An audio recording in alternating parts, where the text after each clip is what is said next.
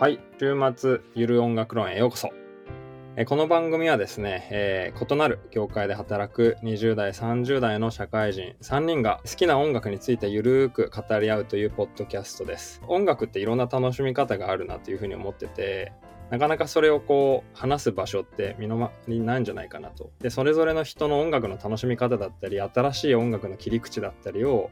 まあ雑談だ、雑談的にというかですね、あの、話しながら、あこんな楽しみ方もあったんだなみたいなことを気づいてもらえるような場になっていくといいなということであのやっているポッドキャストになってます。今日ちょっと、まあ、ホスト役ということであの担当しております山根と言います。で今日はですね僕以外に2人来てえーもらっておりまして棚安さんはい、普段はプログラマーとして働いている棚安です。よろしくお願いします。よろしくお願いします。でもう1人が、えーリナクロさんですね。はい、よろしくお願いします。普段は、えっと、都内で小説の編集の仕事をしています。よろしくお願いします。はい。えーということで、えーこの3人で、えーお送りしていこうというふうに思います。今日僕が3人で喋りたいなと思ったテーマを持ってきました。音楽にまつわる一つの説、仮説をですね、えー軸に話を進めていきたいと思ってるんですけど、聞いたことありますかね？こんな仮説なんですけど、えタイトルに東京という名前がつく曲には名曲が多い説と。聞いたことありますか？僕ないかもしれない。まあでもなんと言いたいことはわかる。これはですね、あの、ま、あの音楽好きの間で、あの、まことしやかに言われている、なんかタイトル、題名に東京ってついてると、いい曲に聞こえてくるなのか、いい曲が多いなのか、アーティストが気合い入れて作ってるなのか、ちょっとわか理由はわかんないんですけど、なんか東京ってつく曲、名曲多くね？みたいな話ですね、ざっくり言うと。今日はですね、その説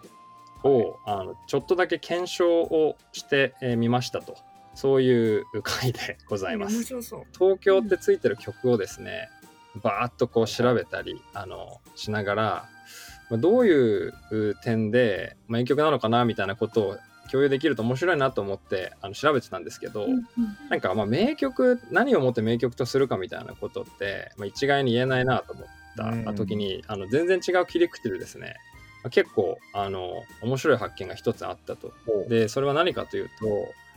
えーここ50年ぐらいの曲をバーッとこう全部を聴いたわけじゃないんですけどねなんとなくこう売れた曲というか話題になった曲みたいなのを聞いて、50年ぐらいのその「東京」というタイトルの曲を振り返ってこう聞いてみると結構時代によって歌われている東京像がですね全然違うとおいうのが面白そう。うん。いうのであの、まあ、名曲が多い説を追ってたんですけど今日メインで話したいのは名曲だよねということはもちろんそうなんだけど、その時代によってこう歌われている東京像って変わってきたんじゃないかと。うん。でなんなら僕らが東京ってこういう場所だよねと思っているものとのギャップを感じたりいやいやううまく東京像をうまくこれあの捉えられているなみたいなことだったり含めて音楽という視点で東京というう街についてちょっと皆さんで話を膨らませていけると面白いなというふうに思ってえーいるような回でございます。で、一つ確認で、はいどうぞあ。れ、今回は東京、例えば東京ブギウギみたいに東京のが入ってるもの、それとも東京っていうタイトルの曲に、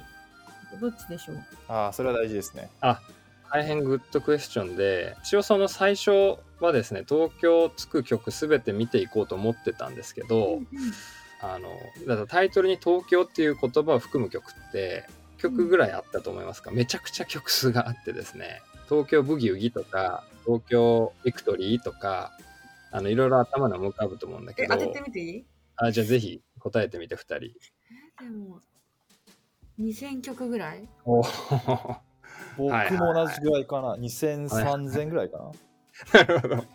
なるほどね。小さい、小さあすぎる。のなんていうの？こう歌ネットというですねあの邦楽の曲のデータベースみたいなものがあって、はい、はい、ありますね。でそこに入ってないものもあるかもしれないんだけど一応あのそこで東京含むで検索して出てきた曲数はですねあの1167曲ということで。なるほどね。思ったよりもまああのリーズナブルだったというので。案外少ない。まあまあ。そう案外少ないというあの印象になったかな？なっちゃったかな？まあまあまあ。いや、逆に我々が狙いすぎたっていうね。まあまあまあまあ。で、なので、さっきのリナクロさんのちょっと質問に答えると、一応今日は、あの、本当に東京っていう、あの、それだけ、えー、要はうん2文字。まあ、英語も含めて TOKYO とかも含めてなんですけど、さ東京っていう完全一致の曲を1970年80年90年2000年2010年ということで5曲ぐらい持ってきてその曲で歌われている東京像を軽く歌詞をあのご紹介しながらあこの時代の東京ってこんな感じだったんだなみたいなことをみんなで話すような感じで進めていけるといいなというふうに思ってますと。ちなみに東京っていうだけのタイトルだと何曲あるんですか？おありがとうございます。えっとですね、え112曲あって、なるほど。歌ネット調べる。うん、歌ネット調べで「東京」というタイトルの完全一致で112曲あってでその中でちょっとあの基準を設けてですねいくつかピックアップをしました。でこれとても恣意的に選んだのであの 俺の知っている私の知ってる東京が含まれてないんだけどって思うあのリスナーの方も多分いると思うんですけど、まあ、ちょっとそこはご愛嬌ということでですねもしあのあったらぜひお便りお寄せいただきたいくらいなんですけれどもはい。じゃあ、早速いきましょう。1曲目。1974年にえーリリースをされた東京。おこれは、うんあの、マイペースというですね、えーアーティストおがおりまして、えっと、僕らが生まれるはるか前なので、ちょっと時代感はだいぶわからないんですけど、わかりますか？マイペース。知ってますか、聞いたことあるあ、い聞いたことあるんですね。ちなみにあれじゃない？我々のあのプロフィールを言った方がいいんじゃないかしら。今回だと90年生まれ。そうですね。ということで、平成、えーに生まれた僕らが1974年の曲についてリアルに語れるわけもないわけですけれども、まあうん。調べてみるとですね、かなり、えーえー売れたというか、昭和を代表するフォークバンドとおで、えー秋田県出身の同級生3人が、まあ、立ち上げた。そのマイペースの代表的な曲として挙げられるのがこの「東京」ということで、えっとまあ、東京という名前がつく曲は先ほど120曲近くあるというふうに言ったんですけどその中で最もカバーをされた曲がこの「東京」だと。えー最もカバーをされたということでその後の世代のアーティストにも多大な影響を与えた東京ということでこの曲を外すわけにはいかないということで、えー選んだ一曲になります。で、えーちょっと説明をすると歌詞をですね、えーっとちょっと朗読になっちゃうのかなこれ、えーなんとなくこの歌詞から想像する東京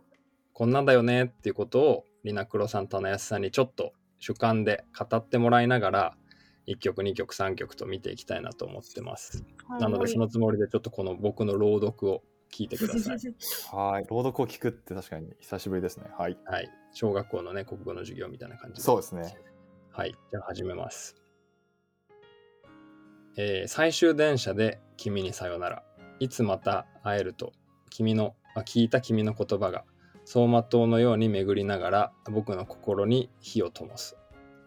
何も思わずに電車に飛び乗り、君の東京へ東京へと出かけましたと。いつもいつでも夢と希望を持って君は東京で生きていましたと。東京へはもう何度も行きましたね。君の住む美しい都。東京へはもう何度も行きましたね。君が咲く花の都。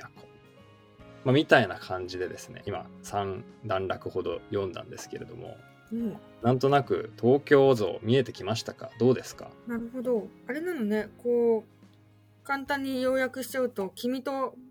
あの自分、まあ、あの、これは男の子なのかしら。あの、君と自分の視点があって、自分は東京にいない。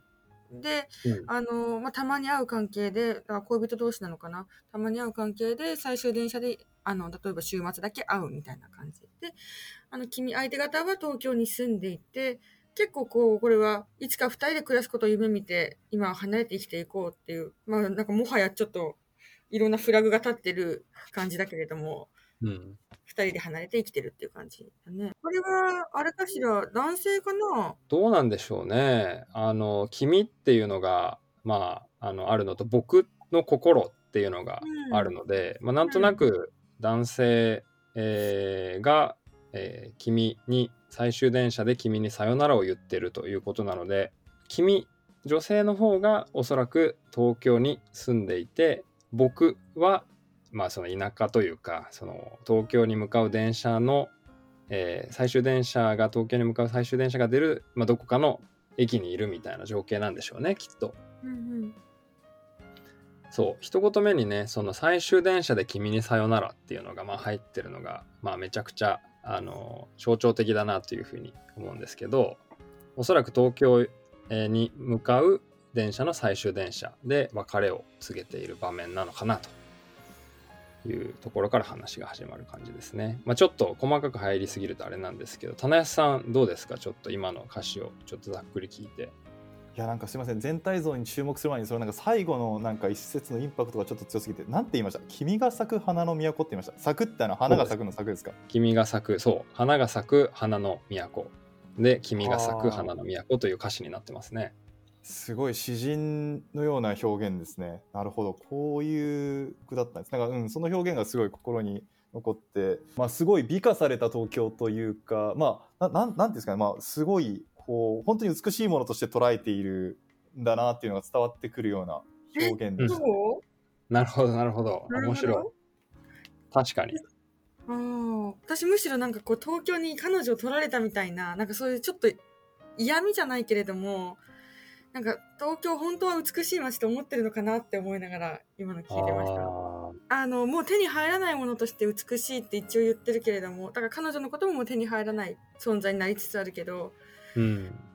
なんかその遠さを表す意味での美しいっていうのはあるけど果たして東京に本来の意味の憧れを持ってるのかな？うん。確かに。なんかき美しい都とか花の都ってまあわかんない。当時どう言われてたかわかんないけどなんかそのリアルに東京で住んでる人の実感というよりもまあ東京にあある種の憧れというか輝かしい場所として東京を捉えてる人でね。なんならそこに自分の彼女もその輝かしい、えーその都に惹かれて東京へ行ってしまったっていうなんかその君もそこに惹かれていって君はそこで輝かしく生活今も生活してるんだねみたいな感じがこうちょっとした寂しさとかもねあの滲んでる感じがしますよね。うんうん面白いね確かに。これが70年代かってでこれで私思い出したのははい。2つ曲があありましておこれ多分70年どっちも7多分12年しか変わらない曲なんだけど一つは「木綿のハンカチーフ」っていう、はいまあ、はい。大竹さんの歌。あ松本隆さんが作詞をしてるんだけどこれは「恋人よ僕は旅立つ東へと向かう列車で」でもこれもやっぱりこうこっちは男の子の方が東京に行くんだけど、まあ、東京とは言ってないけど、まあ東京に行く都会に行く。でそれでやっぱり2人は離れ離れになって最終的には心が変わっていく。男の子の心が変わっていくっていうのが「木綿のハンカチーフ」が75年さっきの曲が74年4年。で、もう一つが狩人の「あずさ2号」っていうの。私は私はあなたからってあの2人の男性がこうデュエットするデュエットかな、旅立ちます。でこれも8時ちょうどの「あずさ2号」で「私は私はあなたから旅立つ」なんかこう移動手段が基本列車うん。そのイメージがあるんだなって。なんか今新幹線の、なんか例えば14時半の新幹線でさよならって言われてもなんかあんまり感じが出ないけど、最終列車とかあずさ2号って言われると本当にもうなんか一生に一度の別れみたいな感じがあるなって。確かに電車とか最終電車とか夜行列車とかすごいこう電車によって引き裂かれたわ別れ2人のこう関係が電車によってこう分かたれたっていう感じがすごい強いですよね。なんか木綿のかんハンカチーフにしても。ねそのそう多分めちゃくちゃ遠い場所だったんだよね東京っていう場所が。なんかこうん手紙でやり取りをするみたいなことだったり、うんうん会いに行くためにはすごいこう労力をかけて電車に飛び乗って東京へ東京へとこう出かけるすごい遠くにこうわざわざこうあのすぐにピュッと行くっていう感じというよりもあの時間をかけてお金をかけて労力をかけてすごい遠い場所に行くっていうのがまあ前提としてあるからだから2人がこう遠く離れた場所にいることがとてもより強くなる今よりも強いっていうのはあるでしょうね。まあ、東京のなんかその名前に入っている東の部分がすごい強調されてますよね。まあ、秋田からだと南かもしれないけれども、まあ、その東なんか本当に遠い場所にある都なんだっていうなんかそういう印象を受けるような歌詞ですね。その今稲黒さんがシェアしてくれた歌詞についてもこの IPS が作った歌詞についても。いやー確かに面白い。うん面白い。じゃあこんな感じでですね次の1980年代にちょっと進もうと思うんですけどいいでしょうか？お願いしまはいす。お願いします。え2曲目はですね、この1980年ちょうどにえーリリースをされました東京ということで、これはえー東京ではなくて TOKIO、TOKIO、TOKIO なんですけど、えー沢田研二さんという、まあ、あのアーティストが、まあ、リリースをした、えー TOKIO、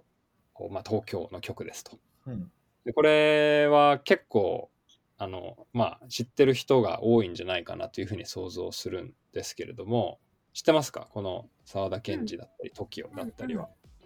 矢黒さんいろいろ知ってますね。僕知らないです、宮ね。黒さんは知ってるかな？うん、私は聞いたことがあります。そうなんか、まあ、僕もそれで言うとなんか聞いてああなんか聞いたことあるなっていう感じであのめちゃくちゃ詳しいとかよく知ってたわけではないんですけどあぜひあの興味持った方はぜひ YouTube で調べて聞いてみていただけるとあのいいかなと思うんですけどあのこの沢田研二さんっていうのは、まあ、あの1970年代後半から、まあ、めちゃくちゃこうノリに乗ったこう無敵のこうアーティストというか無敵のこう右に出る者はいないくらいの,、まあ、知名度と、まあ、カリスマ性と話題をあの持っていた、まあ、ジュリーっていうふうに呼ばれていたあーみたいなんですけれどもその沢田研二がその満を持してリリースをした新曲ということで,、でこの曲のリリースの仕方もまあまたすごくてですね「あの紅白歌合戦」大晦日にあると思うんですけれどもえっと、紅白歌合戦で、えーまあ、終わった後に、行く年来る年ってゴーンってなりますよね。わかります？あの、元日。はい、1月1日になるとき。で、い行く年来る年って12 11時45分から、まあ、0時15分の間に、あの、今年もこうでしたね。来年もまたよろしくお願いします。明けましておめでとうございます。みたいな感じで30分の番組があると思うんですけど、その放送の後にですね、直後に、年明けと同時に、えーえーその沢田研二さんが、まあ、出てきて「TOKIO」という新曲をリリースをしてでその、えー PV も PV というかミュージックビデオもまあすごくて本物のこうパラシュートを背負ってこう歌ったっていうことをよ 歌ったような MV をそのミュージックビデオをその行く年来る年の直後に流してでそれでこう日本中がこう口をこうあんぐりと開けてびっくりしたというなんかだいぶ世界観違いますよね。行く年来る年の、行く年来る年ってあれですよね。あの、お寺のなんかこ鐘をつくシーン。なんかが出てくるような、こう、すごい伝統的な、こう、日本の年末の過ごし方みたいなものから急にパラシュートでミュージックビデオですか？そう、もうね、あのーびっくりしたと思うんですよね。もう心臓止まっちゃったおじいちゃんとかマジいるんじゃないかなと思うぐらいに、あのーなんていうか、それ、まあ、鮮烈なというか、衝撃のこうデビューを、デビューというか、リリースをした曲だと。で、えっと、まあ、そのリリースのされ方と、お呼応するようにというか、歌詞の中身だったりもかなり、まあ、衝撃的というか、まあ、インパクトがあって書かれていてですね、はい、えー空を飛ぶ、街が飛ぶ、雲を突き抜け、星になる、火を吹いて、闇を裂き、スーパーシティが舞い上がる。TOKIO、TOKIO が二人を抱いたまま、TOKIO、TOKIO が空を飛ぶ。えー海に浮かんだ光の泡だとお前は言ってたね。見つめていると死にそうだと加え、タバコで涙を落とした。えー TOKIO、優しい女が眠る巻、ま、街、TOKIO、東京は空を、空に、夜にですね、夜に飛ぶ。まあ、みたいなことで、えーなんとなく伝わりますかね、この空を飛ぶから始まる東京の曲なんですけれども。そうですね。なんかあの、伝わってきたんですけど、僕が知ってる東京とはだいぶ違うような気がしますね。僕が知ってる東京はね火を吹かないし、闇は咲かない。闇闇は咲くかもしれないけど、ね、火は吹かないですね。うん。スーパーシティが舞い上がるですからね。なんだそれは。すごいよね。すごいですね。あのなんかなんて言ったらいいんでしょうかね。その空を飛んだり街が飛んだり雲を突き抜けたり星になったりスーパーシティだったり。なんて言うとこの時代の東京ってそのさっきの、えーマイペースの、まあ、別れこう最終電車で君にさよならみたいな別れとは、まあ、ちょっと一段レベルが上がったもう何でも実現しちゃうスーパーシティ。えー東京ということにちょっとなってるような感じがするん個人的にはするんですけれどもでこれね2番の歌詞もまたすごくて、まあ、欲しいなら何もかもその手にできるよ A to Z。夢を買う恋人に奇跡を生み出すスーパーシティみたいなことが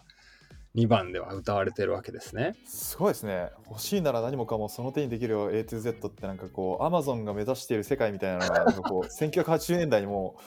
う実現されてたわけですね、彼の歌詞の中では。そうこれはねやっぱり、まあ、一言で言うと消費文化のもう最先端って言ったらいいんですか？こうまさに。あの、まあ、バブルよりもまだあのバブルが弾けるよりもはるか10年前ですけれども10年近く前ですけれどももうめちゃくちゃこう勢いがあってその時価総額ランキングトップ10に日本の企業ばかりが入ってたみたいな時代なんですけれども1980年代っていうのは。ジャパンアズナンバーワンって言われたりその東京というその日本の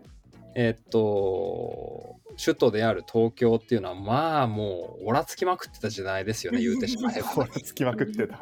ちょっとこれ言い方が正しいか分かんないけどね。そう。なんとなく雰囲気でね、雰囲気で。で、これね、面白いのが作詞をされたのがですね、あの、糸井重里さんなんですね。笑っちゃうのもあれだけど、もうね、なんかなる、ほどというか。まあ、うん。そう。なんかなるほどって感じがしますよね。こある種の、なんだろうな、欲望のあり方みたいなのを、う。そこんなにわかりやすく伝えられるっていうのはう。、ね。才能だよね。すごい、すごいね。そう。なんか、この東京っていう、あのー場所がどれだけのこう記号性を持ってたかみたいなことだと思うんですけど、うんうんうんうん。あの東京っていうとやっぱりもうそういう実現する場所とかスーパーな場所とか空を飛ぶ場所何でもできる場所っていうなんかでかつそのそこでは何でも変えたり何でも叶ったりするっていう、まあ、憧れを通り越してもうなんかなんて言ったらいいのこうギラギラに輝いてるっていうそういう街だったんでしょうねきっとね1980年っていうの東京っていうのは。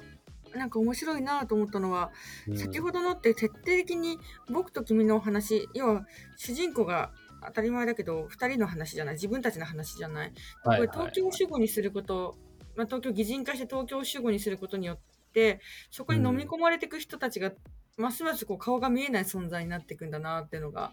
面白いよね。そうなんですよ本当に。だからこうそこにそこでその欲望の街東京が抱えてる悲しみとかその悲哀とか、またはその後ろに例えば秋田で待ってる彼女がいるみたいなことがどんどんどんどん漂白されてるのがこの曲で、それも面白いね。そうなんですよ、本当に。たやすく今なんか別同じこと、同じようなことなのかな、言おうとされてたことはどういうことですか？あ僕は全然なんか全然違うことに対して突っ込もうと思っててここまで東京が TOKIO で表記されてる理由が突っ込まれてないなと思ってあるじゃないですか。あのー銀銀座でシースーとかなんかこういちいちこう文字を反転させるみたいななんかこう文字遊びみたいな ものがあれの一種なんですかね。なんか TOKIO はこれはなんでなんですかね。なんかちょっと正確なその事実としての理由はちょっと僕は終えてないんですけど、でもなんか想像ですけど、TOKIO っていうと、特にまあ日本人が TOKIO っていうと、なんかいわゆる、あの、そう地名で東京、あなんて電車で東京行きっていう時の東京っていう色もちょっと含まれるんだけど TOKIO っていうと、んんうんよりなんて言ったらいいのかなこう。ちょっとぐ抽象抽象的になるというかなんかファンタジックな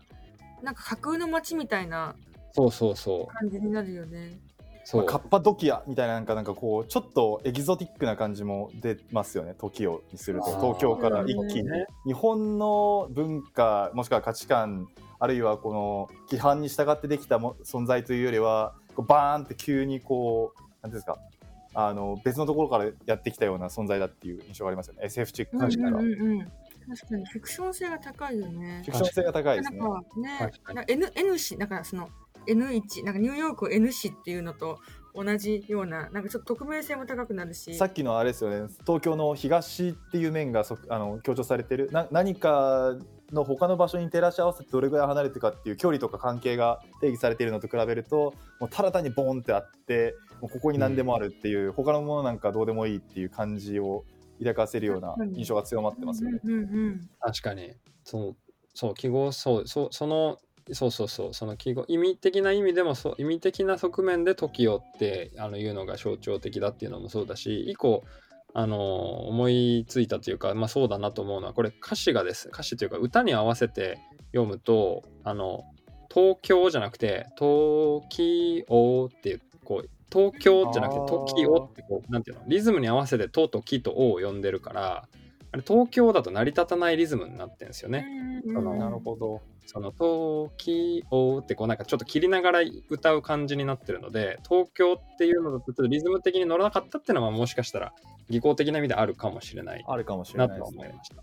がねまあなんか意味そう的にもそのちょっと架空性というか、えっと物語性というかそういうのをこう際立たせてるっていうのはなんかあるような気がしますね。はい。というのが、まあ、2曲今あのお伝えしてきまして 結構もうもうあの話をちょっと広げると無限に話し続けられそうな感じではあるんですけどちょっとだけまあねあの2010年代くらいまで一応今日あの行きたいので、うんあのちょっと駆け足で次2曲同時に、あのえー見ていこうかなと思うんですけれどもえっと3曲目、えーはですね、えー1999年にリリースをされた、えー東京と。でこれはくるりという J-POP アーティストが、あまあ、ロックバンドというべきかな、ロックバンドが、えーリリースをした東京という曲で、え4曲目、すいませんね、一緒にあのご紹介しちゃうと、えー2008年に、えーリリースされた東京で、それは Mr.Children、まあ、これも言わずと知れ、僕ら世代的には言わずと知れた、えージャパニーズポップロックバンドの、まあ、その東京。あのその2つのアーティストが歌った東京についてちょっと話したいなというふうに思います。で、えっとまあ、軽くそのくるりの紹介とミスチルの紹介もするとですね、えっと、このくるりがあの3曲目に紹介するくるりの東京はあのまあくるり人気を決定づけた、まあ、メジャーデビュー曲だというふうにあの言われていてですね。岸田さん作詞作曲を手掛けられた岸田さんは、まあ、京都出身なんですけれどもこの曲を書いた時にはまだ京都に住んでる大学生だったとでそんな京都に住んでる一大学生の岸田さんがえっとまあイベントで東京を訪れてその訪れた時の東京で感じた思いを書き留めたというふうに書き留めて書いた曲だというふうに言われているのが3曲目の東京です。で、えーまあ、ちょっとこれもあのちょっと短いですけれども歌詞の一小節というかあの冒頭だけ、えー読みますとですね、はい。えー先ほどの1曲目2曲目とどう変わったかということをちょっと意識してもらいたいんですけど読みますね、えー東京の街に出てきました。相変わらずわけのわからないこと言ってます。恥ずかしいことないように見えますか。駅でたまに昔の君が懐かしくなります。みたいなあのちょっと4行だけなんですけどそういうあのまあ東京っていうことがあの歌詞の中で出てこないんですけれどもあの、まあ、冒頭の 1, 行目だけですね東京の街に出てきましたっていうとこだけで他はもう東京って言葉は一度も出てこないんですね歌詞の中で。で、まあ、ただ東京の駅で、まあ、あの昔の君を懐かしく思い出してるみたいなことが1小節目に書かれていると。で、すいません、えっと、4曲目のミスチルの東京も一緒に言っちゃうと、えっと、ミスチルの東京もですね、2008年だから、まあ、その岸田さんのくるりの、えー1990年からまた10年後に書かれた曲なわけですけれども、この曲の紹介も軽くすると、えーまあ、ミスチルの方はですね、1990年代からすでにこうヒットバンドになっていたミスチルが、まあ、それまでは結構作家性強くこう俺たちの歌いたい曲を歌ってたって感じだったんでらしいんですけれども最も聴き手のことを意識して作ったというふうに言われるのがこの「東京」というアルバムでしてでそのアルバムもですね「スーパーマーケットファンタジー」という名前のアルアルバムに入っていて、えーまあ、これもちょっと考察の一つの補助線になりそうだなというふうに思ったりするんですけれどもスーパーマーケットファンタジーですね。スーパーマーケットにおけるファンタジーみたいなことなんですけどでその中で、えーえー収録されている東京ということでまた歌詞をちょっと、えーまた1ブロックだけ読ませてもらいますと。読みますね。東京を象徴しているロボットみたいなビルの街。目いっぱい精いっぱいの働く人で今日もごった返してる。信号待ち足を止めて誰かが口笛を吹いている。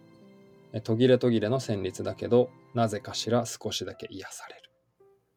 みたいな。うん。えーちょっと3曲目4曲目合わせていっちゃったので、うん。ちょっと話題がちょっとだけあのパラッとはなるんですけどちょっと意図を説明するとですねこの2曲を紹介した意図、さっきまでのえー澤田さんのお TOKIO だったり、うん。えーとはちょっと打って変わって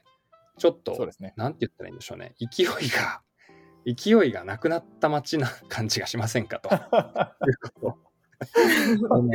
そうねなくなったっていうとちょっとあれなんですけど何が起きたみたいな感じですね。そう消費的なとか夢が叶うとか、えー 憧れの輝かしい東京っていうことからちょっと距離感が変わってきて、なるほど。あのーまあ、東京の街に出てきて自分は京都から東京の街に出てきてわけのわからないこと言ってんだけど東京の駅でちょっと昔思い出してちょっとエモくなっちゃうみたいなことだったり、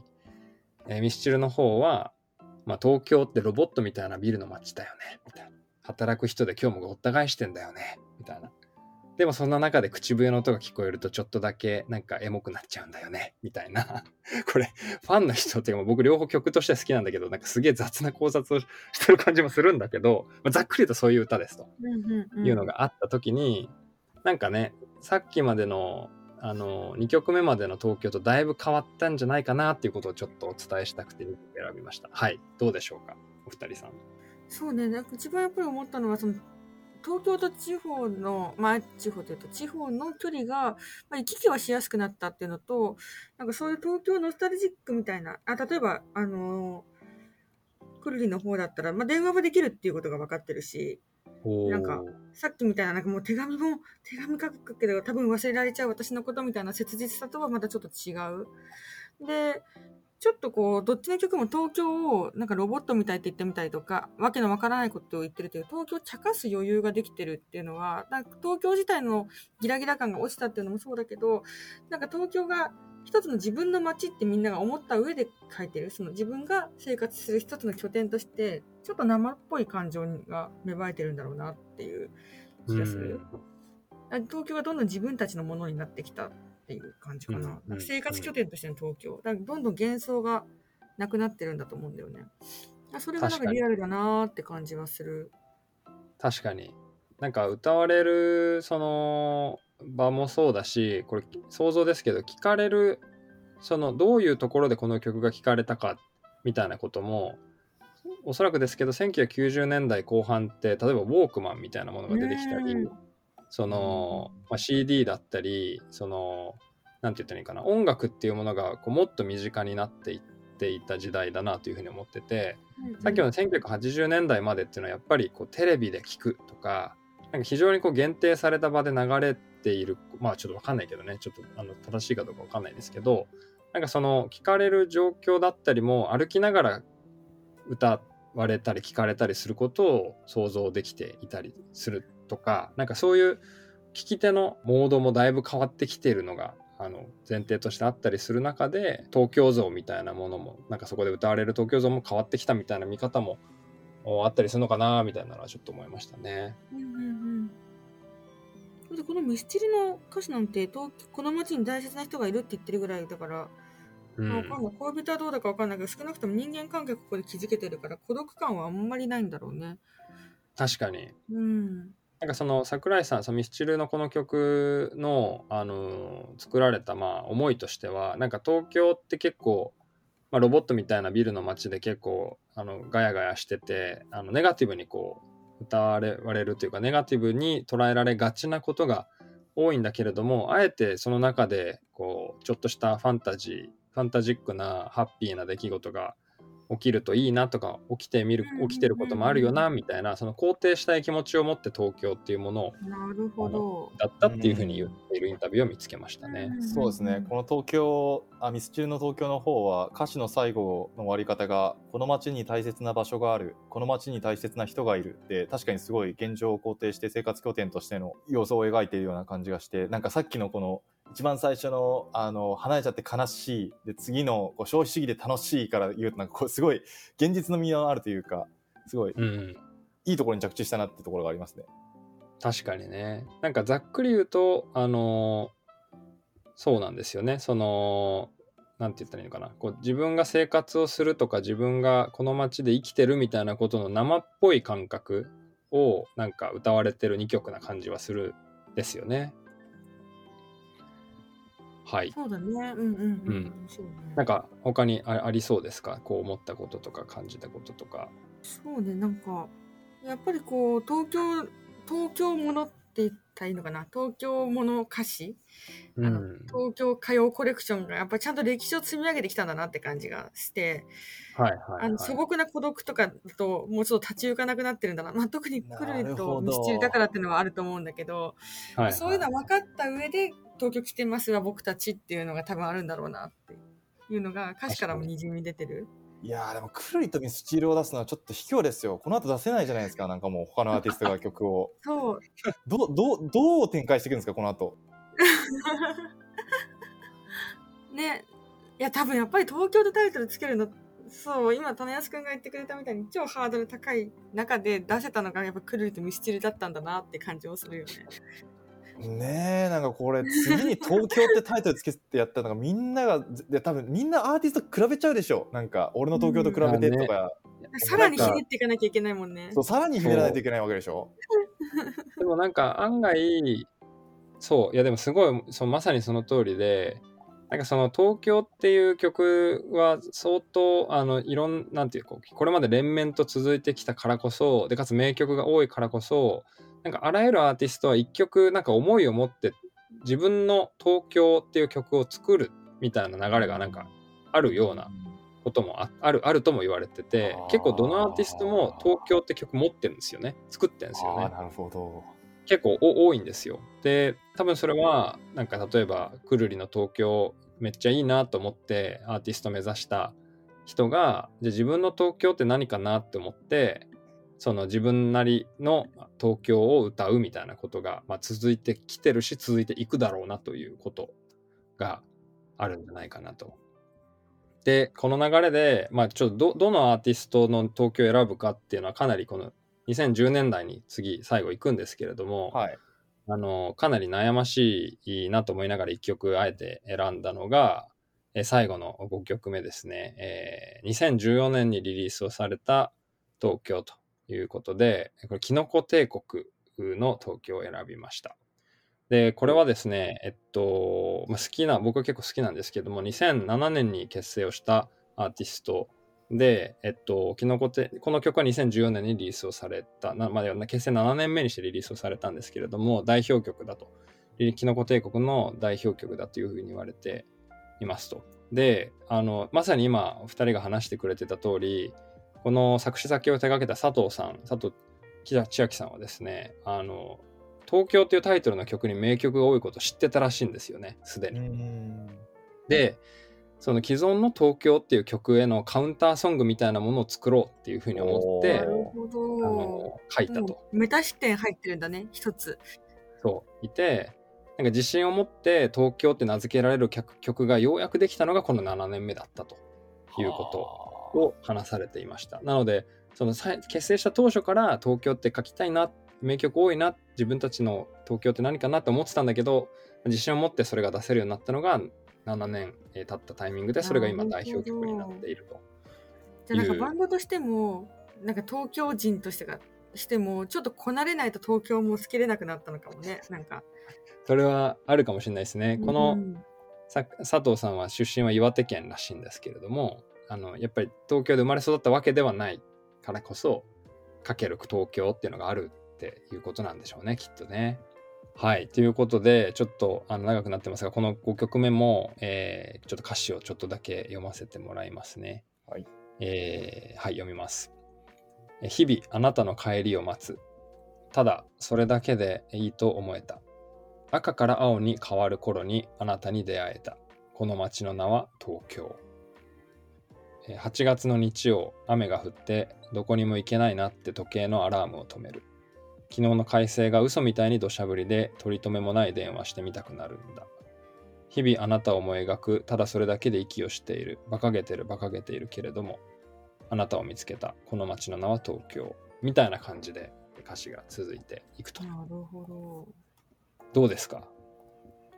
この歌詞から感じられる東京印象そうですね今なんかこの歌詞からそのカウンターこれまでの曲に対するカウンターっていうところがどういうところに現れてるのかなっていうのをあの見つけようとしてるところですね。そうだよね。なんか、そう、まあこれも解釈の一つなので正しいかわかんないですけど、なんかその東京っていう場所に対する意味合いみたいなものがかなり透明になってる。透明っていうか、その東京ってこういう場所だよねみたいなものをすごく排除してる歌詞だなっていうふうに僕は思って。なるほど。なんか、このキーフレーズになってんのも、まあ、〇〇な、まあ、生活をしているとか、あなたに出会えたとか、それだけでいいと思えたみたいな個人の思いがあって、最後に、この街の名は東京って閉まるっていうのが、まあ、あの、構造なんですけど、はい。これ確かになんかこれまでの曲と比べると東京の部分を別の都市の名前に変えても成り立ちそうなぐらいこう抽象化されてますね。そうなんですよ。うんなんか東京ってこうだよねじゃなくてこういう生活をしてるとか私はこう生きてるとか8月の日曜日雨が降ってどこにも行けないと思って時計のアラームを止めるみたいなことの私の生活の、えーしている場所が、まあ、たまたま東京でした、丸みたい。な その特別な街じゃないんですよねこの東京は。普通の街たまたま私が住んでた街の名前が東京でしたみたいな。あだーってここの東京が寝台田とかでも成立するもんね。例えば。そうだね。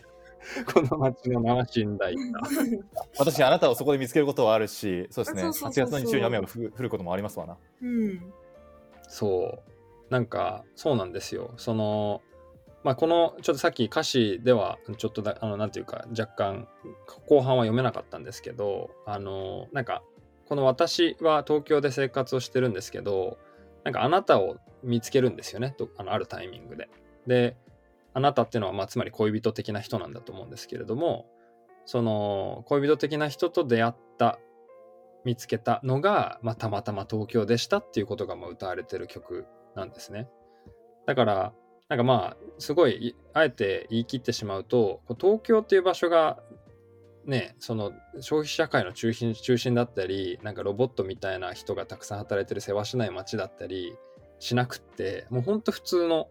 んどこでもない街なんだけど、たまたまい東京っていうらしいぐらいの、なんか東京に対する描写がめちゃくちゃニュートラルにされているっていうのが、まあ、今2010年代にたどり着いた東京なんじゃないかなということ僕はほど思うんですよ。ね。あの、ちょっと離れちゃう、やや離れちゃうと、さっきのミスチルからそういう傾向が強いなと思っていたんだけれども、うんあの、特に最初の歌なんかはこう、私とあなたでもう、そこから離れられなかったら終了みたいな感じの、本当に100%恋の歌だなってわかるんだけど、だんだんなんかこの大切な人って別に友達でもいいよなとか、なんか、バイト先の人でもいいよなみたいな、なんかそういうこう、恋愛以外の要素とか、あと結婚に紐づいた1対1対4の恋愛以外の要素が、ちょっとずつちょっとずつ見えてる感じがして、最後の、はいはい。この、キノコ帝国の曲なんて、なんか別に恋人ももちろんいるけれども、その子自身の、その人自身の生活も結構成立してそうな感覚が、感じが、あ匂い立ってくるから、ーはいなんかはい。そういうのも、なんとなく価値観の変化で起きてるのかなとも思いましたですね。街っていうのが誰かと共に住むところっていうところから自分の生活を作っていくところっていうのに移ったのかもねと。あうんー確かに生活にどんどん寄っていってる流れがある中で最後のこう2014年のこの曲は最もその私の生活があってまああなたも生活があってっていう場所にんんなってるっていう、そうそうそう。だからなんか誰かと離れちゃうっていうか恋人と離れることはもう終了絶望みたいな感じでみんな結構嘆き悲しんでるけどなんか割とこの人自身も生活楽しんでるなーっていうのがどんどんどんどん濃くなってる感じがしますよね。確かに街の役割っていうか。面白い確かにねそうだからちょっとざーっとこの50年ぐらいをもう本当にざっくり大きな流れあのめちゃくちゃ恣意的なのはもうご愛嬌なんですけれどもざっくり1970年からこの2010年代の流れを言うとめちゃくちゃこうね遠く離れた憧れの地でもそこに行ったらもうなかなか、えー二度と会えないくらいの遠く離れた場所から始まった東京がまあなんか気がついたらめちゃくちゃギラギラの消費社会の象徴みたいな何でも叶う場所になっていってんだけどでもその 1990年の後半から2000年代にかけては、まあ、だんだん生活の匂いというかその場所で生きている人がいるんだよとか、まあ、結構大変ロボットみたいに働いてる人がいてめっちゃ大変なんだけど、その中でもハッピーなことと起きてんだよみたいなことが歌われ、で、最終的に2010年には、別にこれ東京じゃなくてもよかったんですけど、私と彼が出会ったのがたまたま東京な、東京っていう名前の街なんですよね、みたいなことになっていったっていう流れが、まあなんとなくこの5曲から見えてくるんじゃないかなというふうに思うと。わかりやすい。うん、このセレクションはいいですね。ピックアップの仕方によって全然違う東京のストーリーもあるはずなの確かにで、。あくまで今日あの上げた5曲で僕らが想像できる範囲での流れになるんですけど、まあ、結構ねこの名曲揃いの東京っていうものからかなりいろんなもう生活というか東京感というか、えー都市感みたいなものが透けて見えてきたんじゃないかなと。思いますね。ね。しかもあれですね、うんこれはあのこの東京という曲がこれだけあるっていうこと自体もいろんな側面が見えて面白いし何より山根さんがこの5曲を選んだっていうのが、そのたくさんある百数十曲ある選択肢の中から選んだっていうこと自体も、まあ山根さんにとって東京がどういうふうな像として見えているのかっていうのを理解する上で面白くって。だからその曲を作れる人はもちろん曲を作って自分の見えてる東京を表現するけれども曲を作る仕事ではない人は、まあ東京と名の付いてる曲をいくつか選んでその選び方からしてもある種その東京像を表現しようとするっていう点があってもキュレーションとしてもすごい面白いんだなって聞いてて思いましたね。なるほどね。確かに僕の選び方に僕の東京感が現れてるってのあるだろうし、なんなら今日ピックアップしなかった東京っていう曲をこうね、タイトル横串で聞くっていう聞き方は結構面白いかもしれないですね。タイトル横串で聞くっていうの。はあなるほど。つまりぜ全部東京っていう絞りそうそう。そう縛りで。東京っていう曲をし縛りでこう聞いていくと、うん。それ面白いんじゃないですか。思いもよらないアーティストに出会えたり、思いもよらないなんか東京と出会えたりするっていうことがあったりするのかなっていうのを今の棚屋さんの話を聞いて。うんそれはありそうだと思いますよ。僕、このキノコ帝国っていうアーティストを知らなかったけど、でもなんか多分この曲が出たことで、わかんないですよ。なんか僕、すごい想像で話してますけど、でもその、なんかこう、あの、くるりドーン、なんかこう、ミスチルドーンみたいな感じで、今度、どんどん東京東京って曲を作るハードルが上がってきたところに、ここでそう、スッとこう、いや、なんかもっとこう、東京がすごい変数の一つに過ぎないんだよみたいな曲があってもいいでしょっていうふうに提示したことで、アーティストはもっと自由になったんじゃないかなっていう気がするんで、この曲に出会えたのはすごい確かに良かったですね。なんか東なんかなんなんですかある種のレコメンデーションエンジンというか、なんかこうアーティストを追うんじゃなくて東京っていうテーマだけでこうバーって追っていくと面白いことをやってる人たちに出会えるっていうのは楽しい。うん。確かに。新しいなんかね、出会い、そのアーティストとの出会い方とか曲との出会い方になったりしそうですよね。東京縛りでこう曲を見ていくとね。ですね。面ですね。白いやいや、でもあれですね。東京のその解像度が上がっていったとか、東京以外にもそういうタイトルになって、きこう比較ができる曲がいろいろあるんじゃないかとか、あのね、こういうあ音楽とか楽曲からあの見えてくるこう社会像のこう変遷を見ていくみたいなこととか結構いろんな遊びがねできて、うん。ですね。あのできそうだなっていうことなんか今日3人で話して改めてうん。あの実感ができて、ちょじわじくじわじわとこういうことをねやっていけると面白いな。このゆるオンラジオでもやっていけるといいなっていうことを思った。りしました、なんか曲調で変あの調べてみても面白いしね。こう。曲調ね。なんかフォークになったとかフォークうん。か、はいはいまあ、はいとか、まあ、純粋にあ明るい曲が増えたとかこの街、うんうんこの街ずっと暗い曲しかないとかうん。なんかそういうのも あるかもね。ありそう。やっぱりその街が持ってるトーンとかねテーマとかねあるだろうね。りそうだよね。なんか大阪は結構元気な曲が多いとか、なんかまあ逆なのかもしれないけど。はいはいはいはいはいはい。確かにだし今回は東京っていうタイトルのものに縛りましたけど東京〇〇みたいな東京が含まれていてもいいしタイトルは東京じゃないけどこの歌詞明らかに東京について歌われてるなみたいなものとかまで含めあえてこうう検索から外してきたやつとかも見てみたいですよね。そう。かなりあの無限の広がりを持ってくるわけですけどなんかその中でこう地名とかこうなんかある制約なんていうのこう制限条件っていうか制約条件をつけてこう見ていくとこう変化が見えてきて面白いですよね。なのでちょっとこの話題はちょっとずつまた更新をしていけると面白いなっていうふうに思ってますということで、ちょっとすいませんだいぶこうロングな回になってしまったかもしれませんが今日のと楽ころはしかったです。こんな感じにあのしておこうかなというふうに思います。で、はい最後になんですけれども、あの、今日、あの、東京っていう曲について話されてて、いやいや、もっとこんな曲はあるぜとか、これ、入れ、この曲は取り上げないなんて、ちょっと東京のこと分かってないんじゃないか みたいなことで思われた多分ね、リスナーの方もいるんじゃないかなというふうに思うので、ぜひ、なんか、あの、お便りをですね、あの、こちらのフォームから、あの、多分概要欄に書かれてると思いますので、えーお便りをあのいただけると、あの、それを、えー踏まえてまたあ次のトークができたりするので、ぜひぜひ、えー興味ある方はお便りいただけると嬉しいです。ということを最後に言って、